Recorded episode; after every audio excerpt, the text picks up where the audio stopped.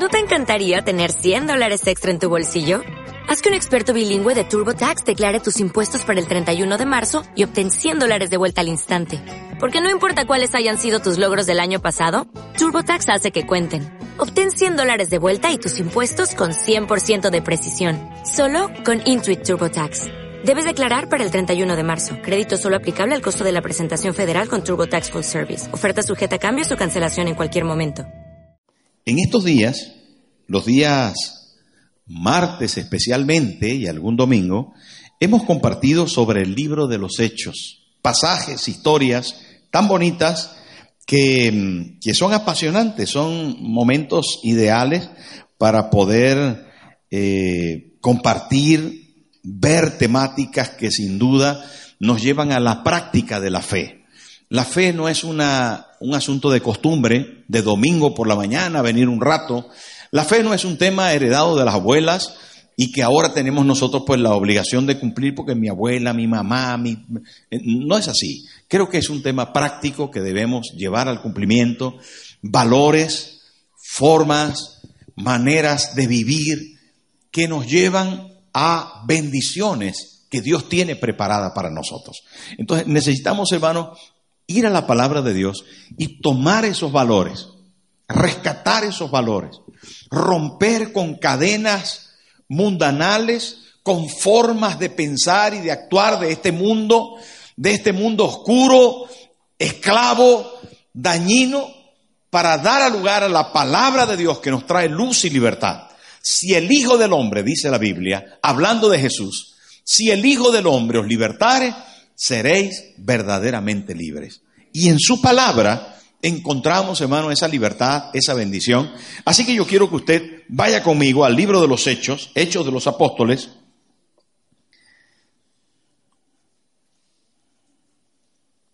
Capítulo 16,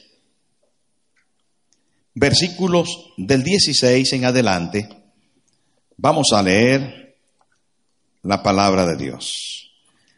Libro de los Hechos, capítulo 16, del 16 en adelante. Dice así, aconteció que mientras íbamos a la oración, nos salió al encuentro una muchacha que tenía espíritu de adivinación, la cual daba gran ganancia a sus amos, adivinando. Esta, siguiendo a Pablo y a nosotros, daba voces diciendo, estos son siervos del Dios Altísimo, quienes os anuncian el camino de salvación. Y esto lo hacía por muchos días, mas desagradando a Pablo, éste se volvió y dijo al Espíritu, te mando en el nombre de Jesucristo que salgas de ella. Y salió en aquella misma hora. Pero viendo sus amos que había salido la esperanza de su ganancia, prendieron a Pablo y a Silas y los trajeron al foro ante las autoridades. Y presentándolos a los magistrados, dijeron, estos hombres siendo judíos, alborotan nuestra ciudad y enseñan costumbres que no nos es lícito recibir ni hacer, pues somos romanos. Y se agolpó el pueblo contra ellos y los magistrados, rasgándole las ropas, ordenaron azotarles con vara. Después de haberles azotado mucho, los echaron en la cárcel, mandando al carcelero que los guardase con seguridad. Muy bien. Hermanos, ¿saben que el movimiento cristiano, la fe en Cristo, rompe, desmembra, quiebra todo el movimiento social de todas las épocas. Cuando el cristianismo entra en una cultura, desbarata las formas humanas, las formas mm, arraigadas en el corazón de las personas que no están fundadas en la palabra de Dios y transforma la cultura. Cuando el apóstol Pablo, comenzó a visitar cada ciudad, cada pueblo, cada área del antiguo imperio romano, cada vez que llegaba era una confrontación única, pero iba desbaratando esos pensamientos, filosofías, argumentos, culturas y maneras de vivir que había en aquel tiempo. En este caso no fue diferente. La Biblia relata de que el Evangelio comenzó a destrozar, a destruir esas formas de pensamiento. la Biblia hoy sigue trayéndonos luz en este mundo tan oscuro, tan difícil, donde la manipulación, el que el hombre y la mujer se conviertan en peleles de la sociedad, sea el diario vivir. Donde lamentablemente, hermano, la mayoría de nuestros políticos utilizan a las poblaciones. La mayoría, hermano, de los expertos, de los financieros, de las personas que dirigen la sociedad, lo que intentan es averiar y sacar provecho. El provecho más terrible de las personas que están en este mundo. El mundo, hermano, está complicado, es difícil, pero ahí, gracias a Dios, tenemos la palabra de Dios, la palabra de Dios que prevalece, que brinda la oportunidad de que el hombre y la mujer sean felices, de que podamos ser, sentirnos realizados, de que podamos, hermano, eh, cuidar a nuestras familias, bendecir a nuestra sociedad con buenas formas, con buenas maneras de vivir conforme al plan de Dios. Y esto lo proporciona esta predicación, esta palabra que trajo el apóstol Pablo en aquel momento tan importante. Saben, cuando leo este pasaje bíblico, inmediatamente me traslado a la problemática del mundo de hoy, en la que el hombre y la mujer todavía permanecen esclavos. La trata de personas sigue siendo un problema en el día de hoy. Lo que se llamó en algún momento original la trata de blancas.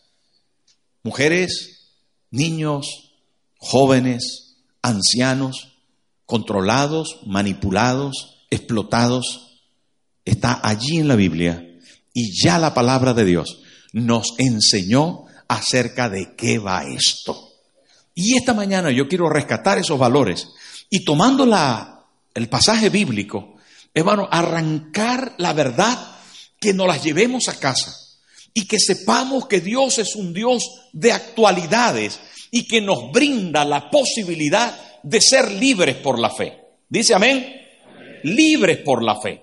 Entonces, aunque nosotros entendamos que esta cultura es así, tenemos que vivir en una dimensión más elevada, en la dimensión de la fe, en la dimensión del Señor. El pasaje, hermano, es sin duda único y extraordinario. Y nos habla de libertad. Y la primera cosa que notamos en este pasaje es que estos que están aquí como apóstoles, como discípulos, son llenos de Dios para liberar, llenos de Dios para dar libertad a quienes estaban a su alrededor. Dice la Biblia, hermano, en una, en una exposición del Evangelio tan práctica, comienza el primer versículo, el versículo 16, dice, cuando íbamos a la oración, dice, aconteció que mientras íbamos a la oración, y me gusta pensar en un evangelio caminante, en un evangelio de calle, no solo hermano del domingo, en la iglesia, cuyas paredes son hermosas y cuya gente que se reúne es extraordinaria y cumplimos con la palabra cuando dice no dejándonos de congregar como algunos tienen por costumbre. Pero ¿saben qué? El Evangelio no se termina el día domingo, ni está limitado a ese día solamente, ni a este horario. El Evangelio tiene que caminar el día lunes por las calles, tiene que subirse en el metro, en el autobús, en el coche, para ir al trabajo. Y tiene que ser un evangelio práctico. Y cuando la palabra de Dios nos dice en este versículo, aconteció, se dio a lugar que mientras íbamos, hermano, la fe cristiana camina con nosotros. Y debe ser así, querido amigo. No es cuestión solo de la iglesia. ¿Qué del lunes? Le he dicho algunas veces a los pastores de la iglesia, a los líderes de la iglesia. ¿El lunes qué? Después de toda la actividad del fin de semana, después de todo el esfuerzo, después de todo el trabajo, ¿el lunes qué? ¿Llevamos algo a casa después de aquí? ¿Tenemos algo el lunes por la mañana cuando nos levantamos para ir al instituto, al colegio? Mira, esta gente, mientras iban en el camino de la vida, rumbo hacia su devoción, hacia su pasión, hacia la oración, al encuentro con el Señor, que era la cosa más elemental para la vida cristiana, mientras iban a la oración, sucedió algo extraordinario.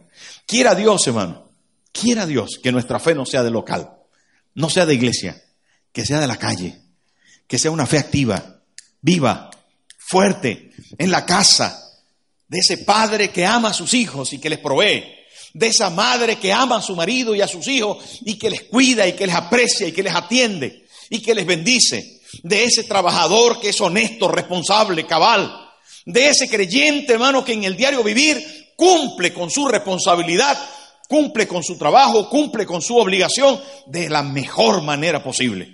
Un evangelio que sin duda es ejemplar y que hace que nuestra sociedad sea mejor. Ahí dice la palabra, hermano, que estaban llenos de Dios. Y cuando hablo del más alto nivel de santidad, de espiritualidad, cuando hablo, hermano, del más alto nivel de relación con Dios, estoy hablando de llenura del Espíritu Santo en el cumplimiento del deber. El mayor nivel de santificación es el nivel del cumplimiento de mi deber delante de Dios y de mi familia, de mi sociedad. ¿Dice amén? Esto es importante, hermano. No, usted puede ser luz en la iglesia y oscuridad en la calle. Y no ese es el tema. ¿Qué hace después que sale de aquí? Uh, íbamos a la oración. Y en el camino se encontró el apóstol Pablo y Silas, hermanos, se encontraron con una muchacha, una adivina. Mire lo que dice. Nos salió al encuentro una muchacha. Este, hay, expresiones, hermano, en, la, en el término bíblico que son sin duda dignas de enfocarse. Y me gustaría demorarme, pero no puedo. entonces, hay términos, hermano, como el que acabamos de ampliar mientras íbamos. Y hay otro término aquí impresionante que dice, nos salió al encuentro. Pareciera que en el camino del Evangelio, cuando te decides ir a lo positivo, cuando tu destino es el Señor y su relación y la intimidad con Él, siempre el diablo te sale al encuentro para crear un obstáculo. Pero tienes que vencerlo. Dice, salió al encuentro una muchacha que tenía espíritu de adivinación. No es que tenía eh, dotes o dones, no, no, era un espíritu. Y la palabra lo enseña claramente. Lucas, escribiendo, inspirado por el Espíritu Santo, quien escribió el libro de los Hechos, dice, salió al encuentro una muchacha que tenía espíritu. Demonios, demonios. Bienvenido al mundo real. Y el mundo real no solamente físico. Hay un mundo espiritual que no vemos, habitado por ángeles y por demonios. La palabra de Dios así lo enseña. Hermano, uy, pastor, no hable de demonios que me da miedo pues ya tiene que estar aprendiendo. Tienes que madurar para saber que hay un mundo espiritual real. Real. Que hay demonios reales. Pero que no son físicos, pero que son reales. Hay gente endemoniada. Y lo que tiene que ver, hermano, con lo oculto, lo que tiene que ver con lo ilegal, lo que tiene que ver con todo aquello que distorsiona la voluntad de Dios, que rompe lo honesto, lo cabal, lo moral, lo digno, lo que tiene que ver, hermano, con, todo lo bueno, viene del diablo, viene del mal. La Biblia dice, no ignoréis las maquinaciones del diablo. Dice el apóstol Pablo, porque no tenéis lucha contra sangre y carne, sino contra principados, contra potestades, contra huestes espirituales de maldad en las regiones celestes. Está clarísimo en la palabra cuando habla de demonios. Jesús liberó a los endemoniados. Los apóstoles liberaron a los endemoniados. Y la iglesia de Cristo libera a los endemoniados. No tiene que tener miedo. Usted si tiene a Cristo tiene el poder para enfrentarse a los demonios. Amén o no. Aleluya. Dice la palabra de Dios, y estas señales seguirán a los que creen. En mi nombre echarán fuera demonios. No tenga miedo, no tiene que tener miedo. El mensaje, hermano, en este, en este pasaje es claro. Le salió al encuentro. ¿Por qué le salió al encuentro? Porque el diablo quiere obstaculizar el avance de Dios quiere obstaculizar el avance en el camino del Señor. ellos iban camino a la oración y les interceptó, les salió al encuentro la muchacha endemoniada. Y la muchacha comenzó a gritar y a decir una cosa así como dice la Biblia. Estos son siervos del Dios Altísimo. Y le pregunto yo a usted, ¿era verdad o era mentira? ¿Era verdad? Mire, la, chica que estaba endemoniada, que tenía espíritu de adivinación, gritaba, estos son siervos del Dios Altísimo. Y es que el diablo se disfraza de ángel de luz. Es que hay verdades que no son absolutas, sino relativas. Y me refiero a verdades que ocultan alguna mentira. Que no son toda la verdad.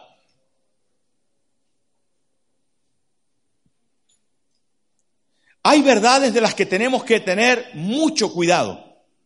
Porque cuando la verdad tiene motivaciones negativas, no es tan verdad. Cuando la verdad tiene excusas, no es tan verdad. Cuando la verdad tiene escondido cosas, hermano, que pueden hacer daño, entonces no es tan verdad. Cristo es la verdad.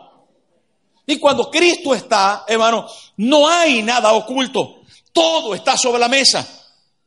Me parecía que sí, pero mira, es que no te conté todo. Y eso pasaba con esta muchacha que decía esta verdad. Habían motivaciones en el fondo que atraerían a la gente diciendo ella públicamente una verdad, pero luego le daría confianza para practicar su adivinación, para practicar su maldad. Una de cal y una de arena, dicen en Andalucía. Un brochazo de cal y uno de arena. Así que en este caso era uno de cal, pero después adivinaba, adivinaba el futuro, se dejaba usar por los demonios. Entonces vamos a ver, hay algunos que hablan de la verdad, pero niegan la eficacia de esta con sus mentiras. Y es importante entender, hermano, que los frutos en el diario vivir deben dar evidencia de quiénes somos, no un fruto, no un día, no una hora, sino de manera permanente. Quiero decir con esto que el mensaje diabólico estaba dándose como si fuera una verdad. Estos son siervos del Dios Altísimo, quienes anuncian el mensaje de salvación. Todo eso era verdad. Pero ¿por qué de repente el apóstol Pablo dice el siguiente versículo, se molestó. Mire lo que dice el siguiente versículo, versículo 17. Está siguiendo a Pablo y a nosotros daba voces diciendo, estos hombres son siervos del Dios Altísimo, quienes os anuncian el camino de la salvación. Mire el 18, dice, y esto lo hacía por cuántos días? Muchos días diciendo lo mismo. Muchos días, hermano. ¿Qué le pasa a esta muchacha que repite tanto la verdad? Pero ahí más desagradando a Pablo. Hermanos, este es un Señor digno de admirar. Este es un Señor valiente. Este es un apóstol, hermano, que tiene los pantalones bien puestos. Y hay algunas cosas que no le iban, porque tenía discernimiento de espíritu, porque conocía lo que hay de fondo en este que es tan salamero, en esta muchacha que siempre me está diciendo cosas bonitas. ¿Qué más hay? ¿Qué más hay? ¿Qué pasa con este que siempre me está alabando, siempre me está diciendo cosas bonitas? ¿Qué hay aquí de fondo? Y el apóstol Pablo se volvió.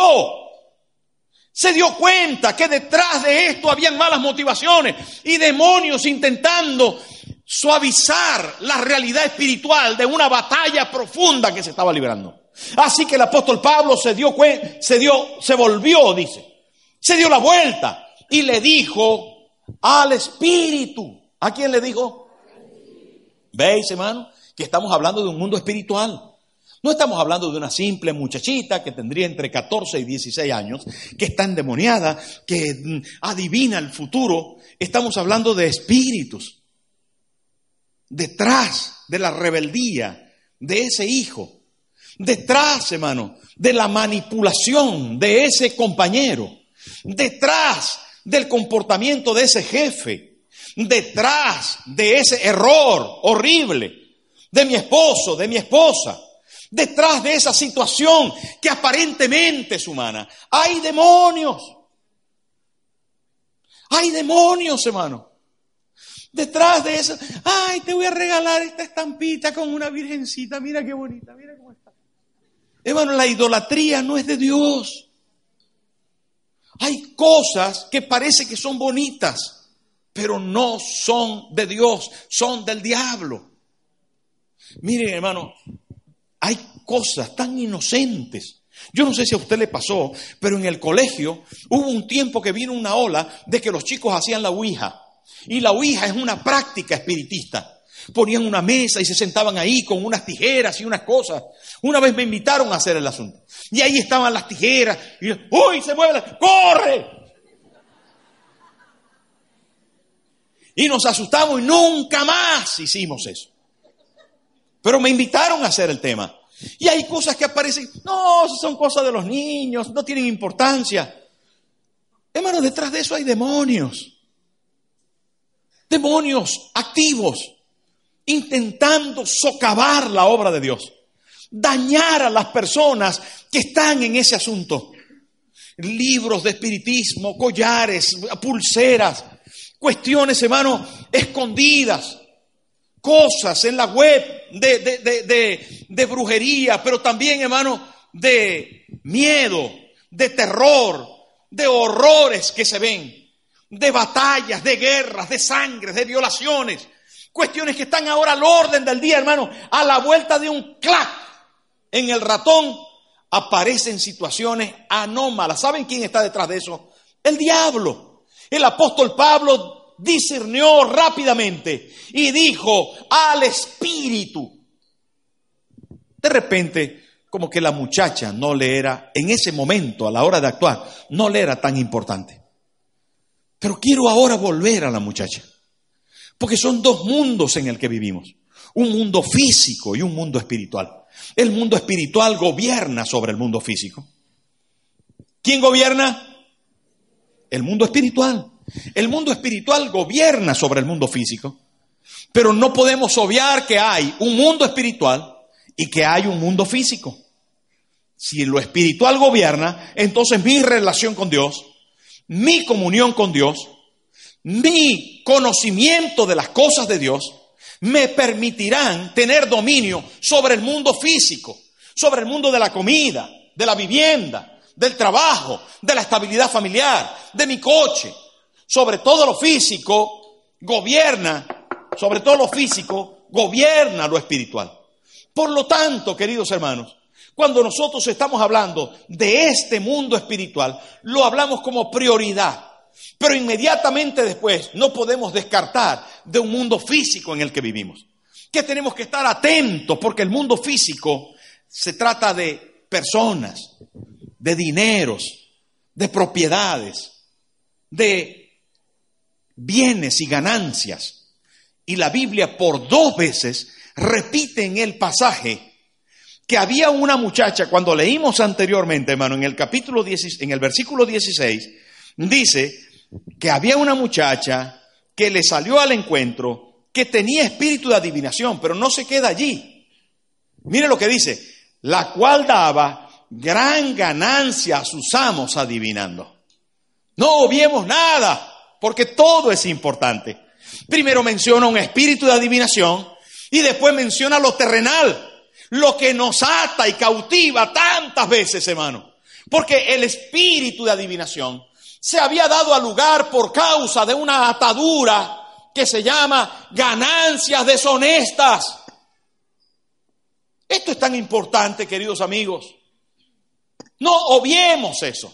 Tienes ganancias deshonestas, está dando lugar al diablo.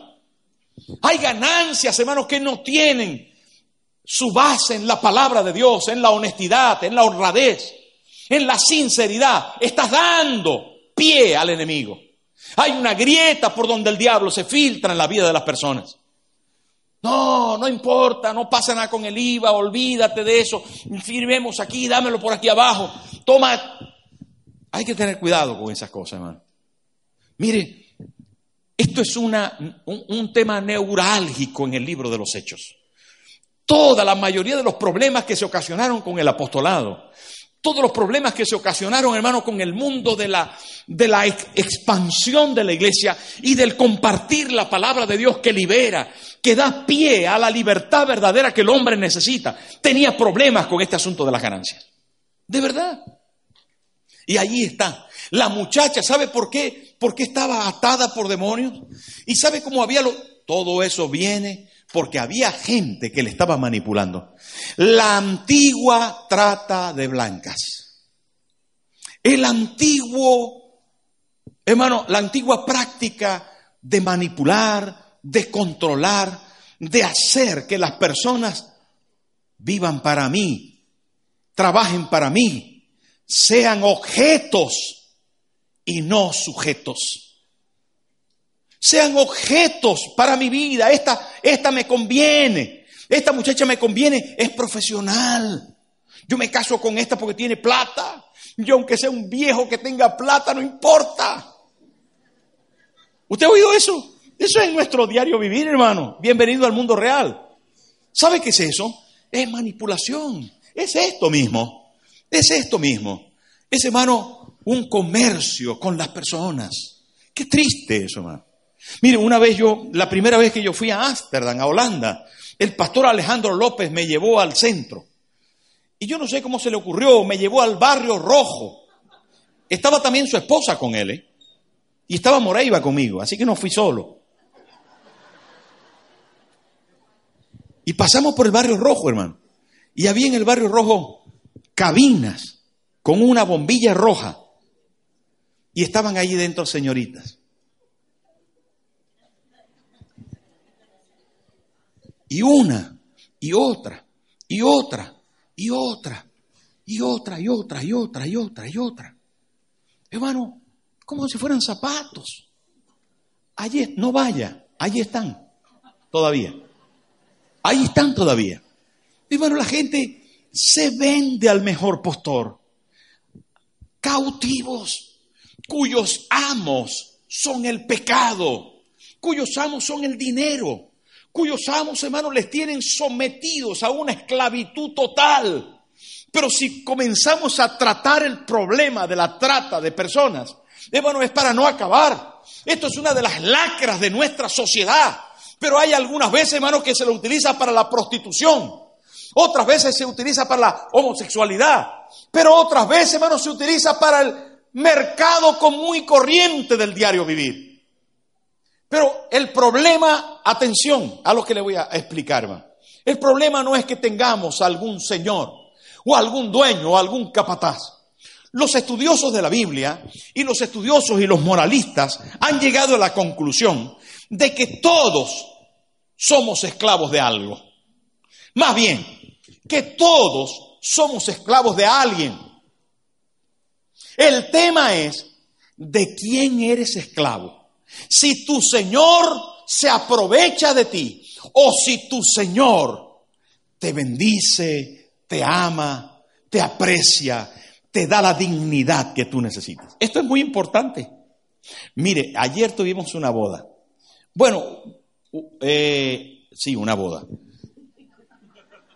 A la hora de los anillos, a la hora de los anillos, iba a decir otra cosa, pero a la hora de los anillos casi siempre les menciono que las arras son símbolos de esclavitud, que toda la vida los anillos se utilizaron en la oreja, en el lóbulo de la oreja, se utilizaron en la nariz, algunos se lo ponían así en las cejas, de ahí vienen los piercing y las cosas, no se lo ponían en el ombligo porque no se veía, tenía que ser un lugar visible, porque cuando la gente veía que alguien tenía una argolla, llegaba a la conclusión que era un esclavo. Por eso, mire, esclavo.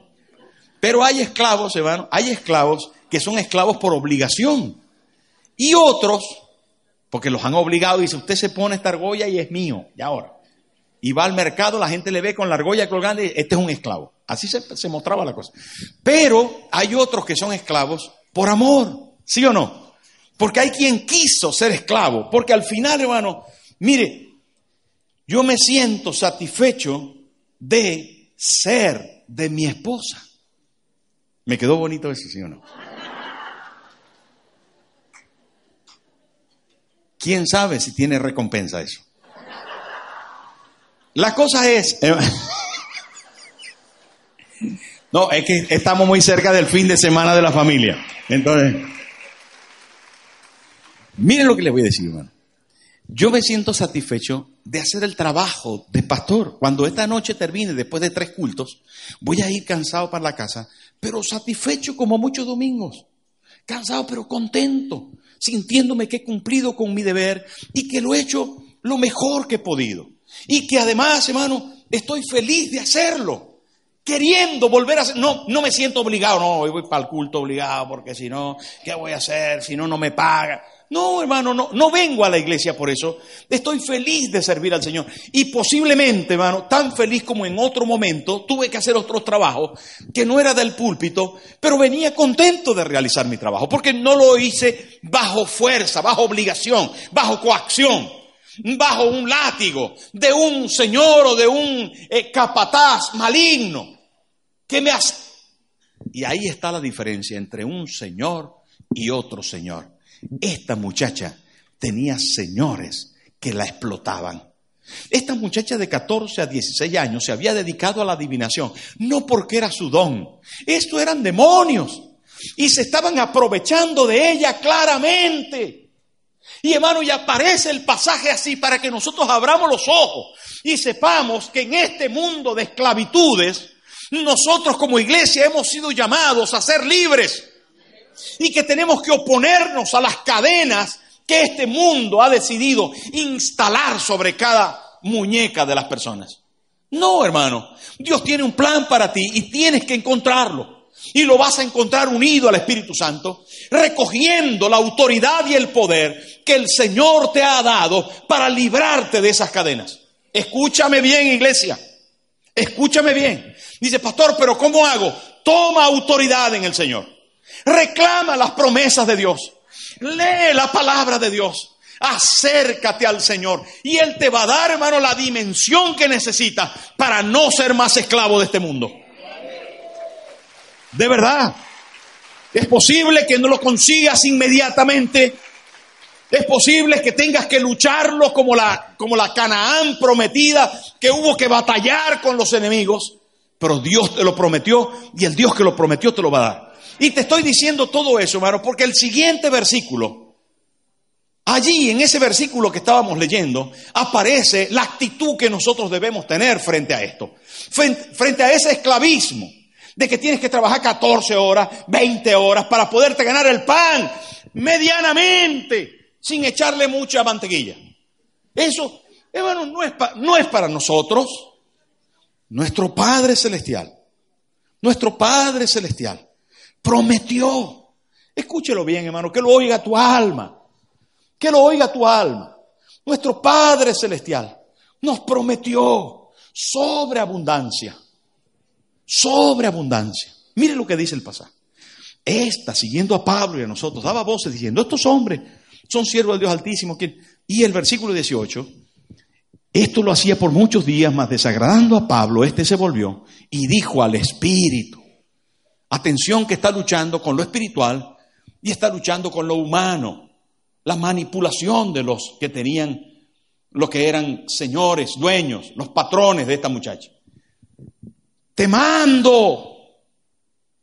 Eso me gusta mucho, hermano. Y ahí vamos a hacer un pequeño alto. Estoy cerca de terminar. Pero vamos a hacer un pequeño alto. Porque el apóstol Pablo no se enfrentó a los demonios diciéndole, por favor, dejar quieta a esa muchachita. No le hagáis mal, pobrecita, mírala. No, hermano. Él se devolvió así, mire. Y dijo, te mando. Póngase en pie un momento. Cierre el puño derecho. Cierre el puño derecho. Levante la mano. Levante la mano.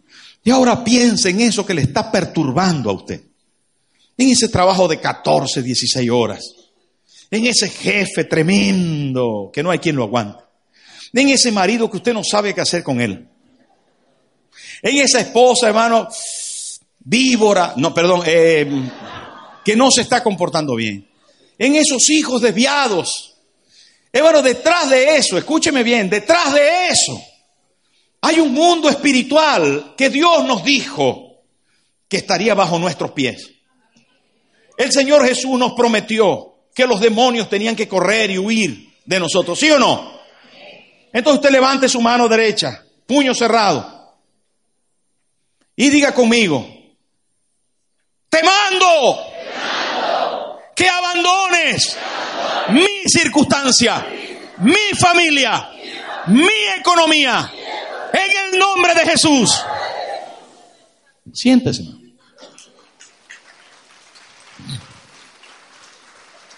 Escúcheme, solo me quedan cinco minutos. Me quedan cinco minutos. Cuando usted decida hacerle frente, mire, eh, mire este término.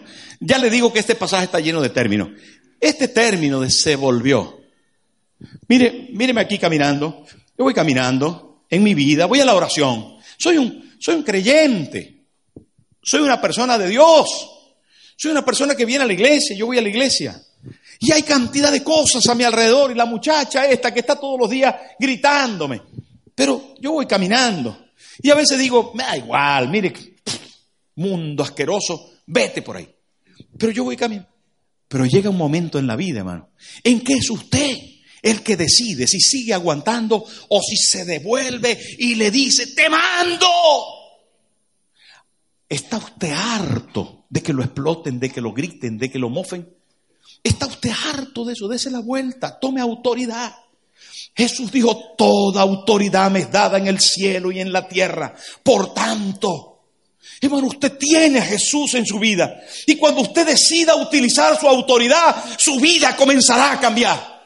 Cuando usted haga un alto en el camino de la vida y diga, enfermedad, te mando circunstancia familiar, te mando.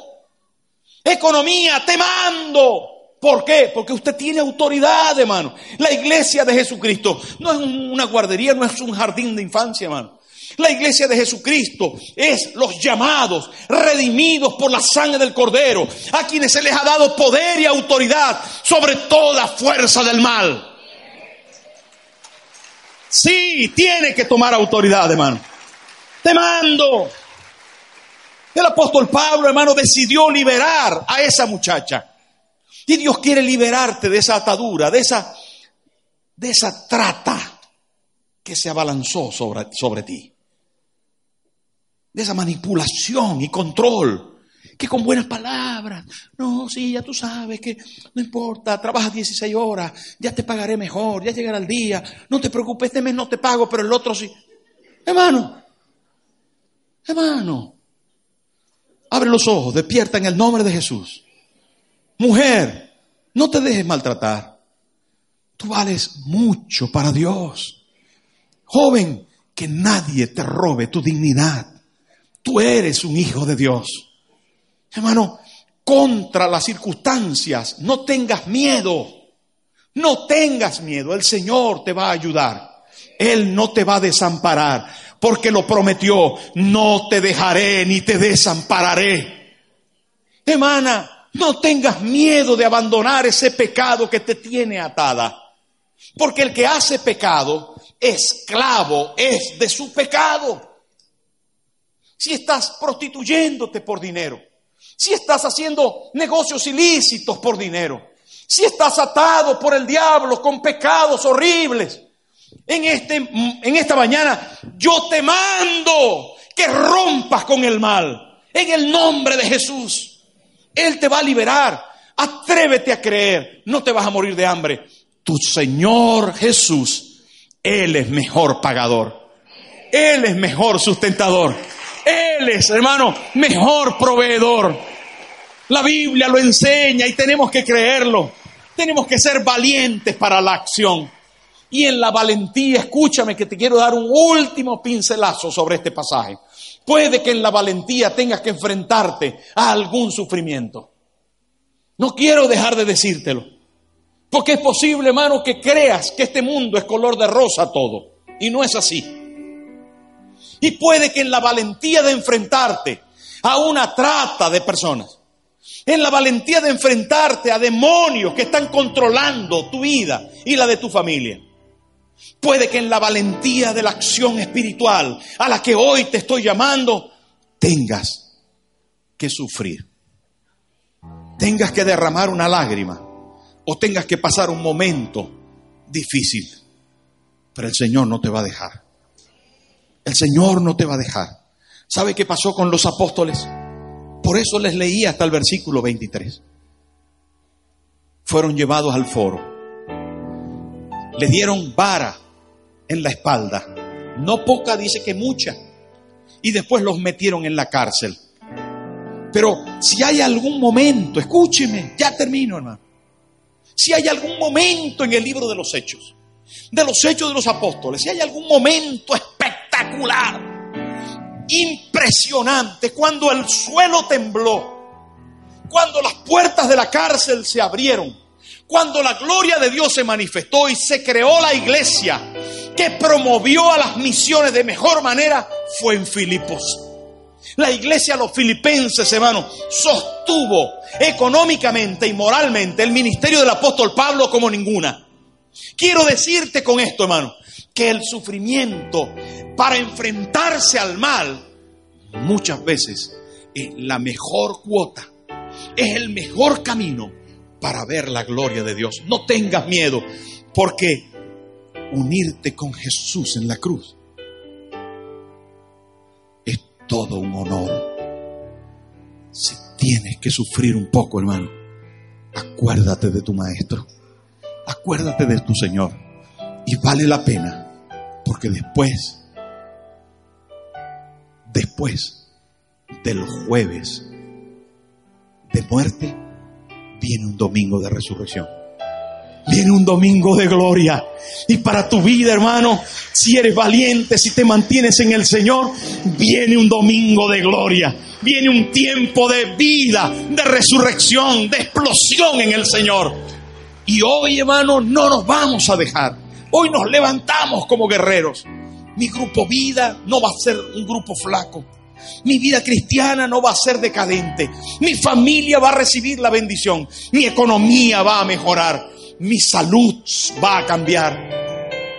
Todas mis circunstancias las voy a presentar delante de Dios. Y no voy a dejarme. Filipos, hermano, tuvo una nuevo miembro. Ya Lidia, la vendedora de púrpura, se había incorporado al grupo de la iglesia. Después fue la muchacha liberada por demonio. Y cuando estaban en la cárcel, los apóstoles se ganaron al carcelero de Filipo. Hermano, un grupo de gente liberada y bendecida para bendecir a las naciones. Póngase en pie, por favor. Póngase en pie. Cierre sus ojos conmigo. Y ahora la mano derecha abierta en el corazón. Mano derecha abierta en el corazón. De las cosas que tocamos tocamos a quién tienes como Señor. ¿Quién es tu capataz? ¿Quién es el dueño de tu corazón? ¿El mundo? ¿La carne? ¿El diablo? ¿Las ganancias? ¿Las finanzas? ¿La nómina? ¿El trabajo? Dime la verdad. ¿Quién es tu dueño? ¿Quién es tu dueño? Manipuladores, comerciantes, avaros, estafadores, prostitución. ¿Quién es tu dueño? ¿Quién es? ¿O quién es tu Señor? Jesús. Con tus ojos cerrados, di conmigo, Padre Celestial, yo hoy quiero que Jesús sea el dueño y el Señor de mi corazón. No quiero que nada ni nadie me manipule. Yo soy de Cristo. Yo soy de Cristo. Gracias en el nombre de Jesús.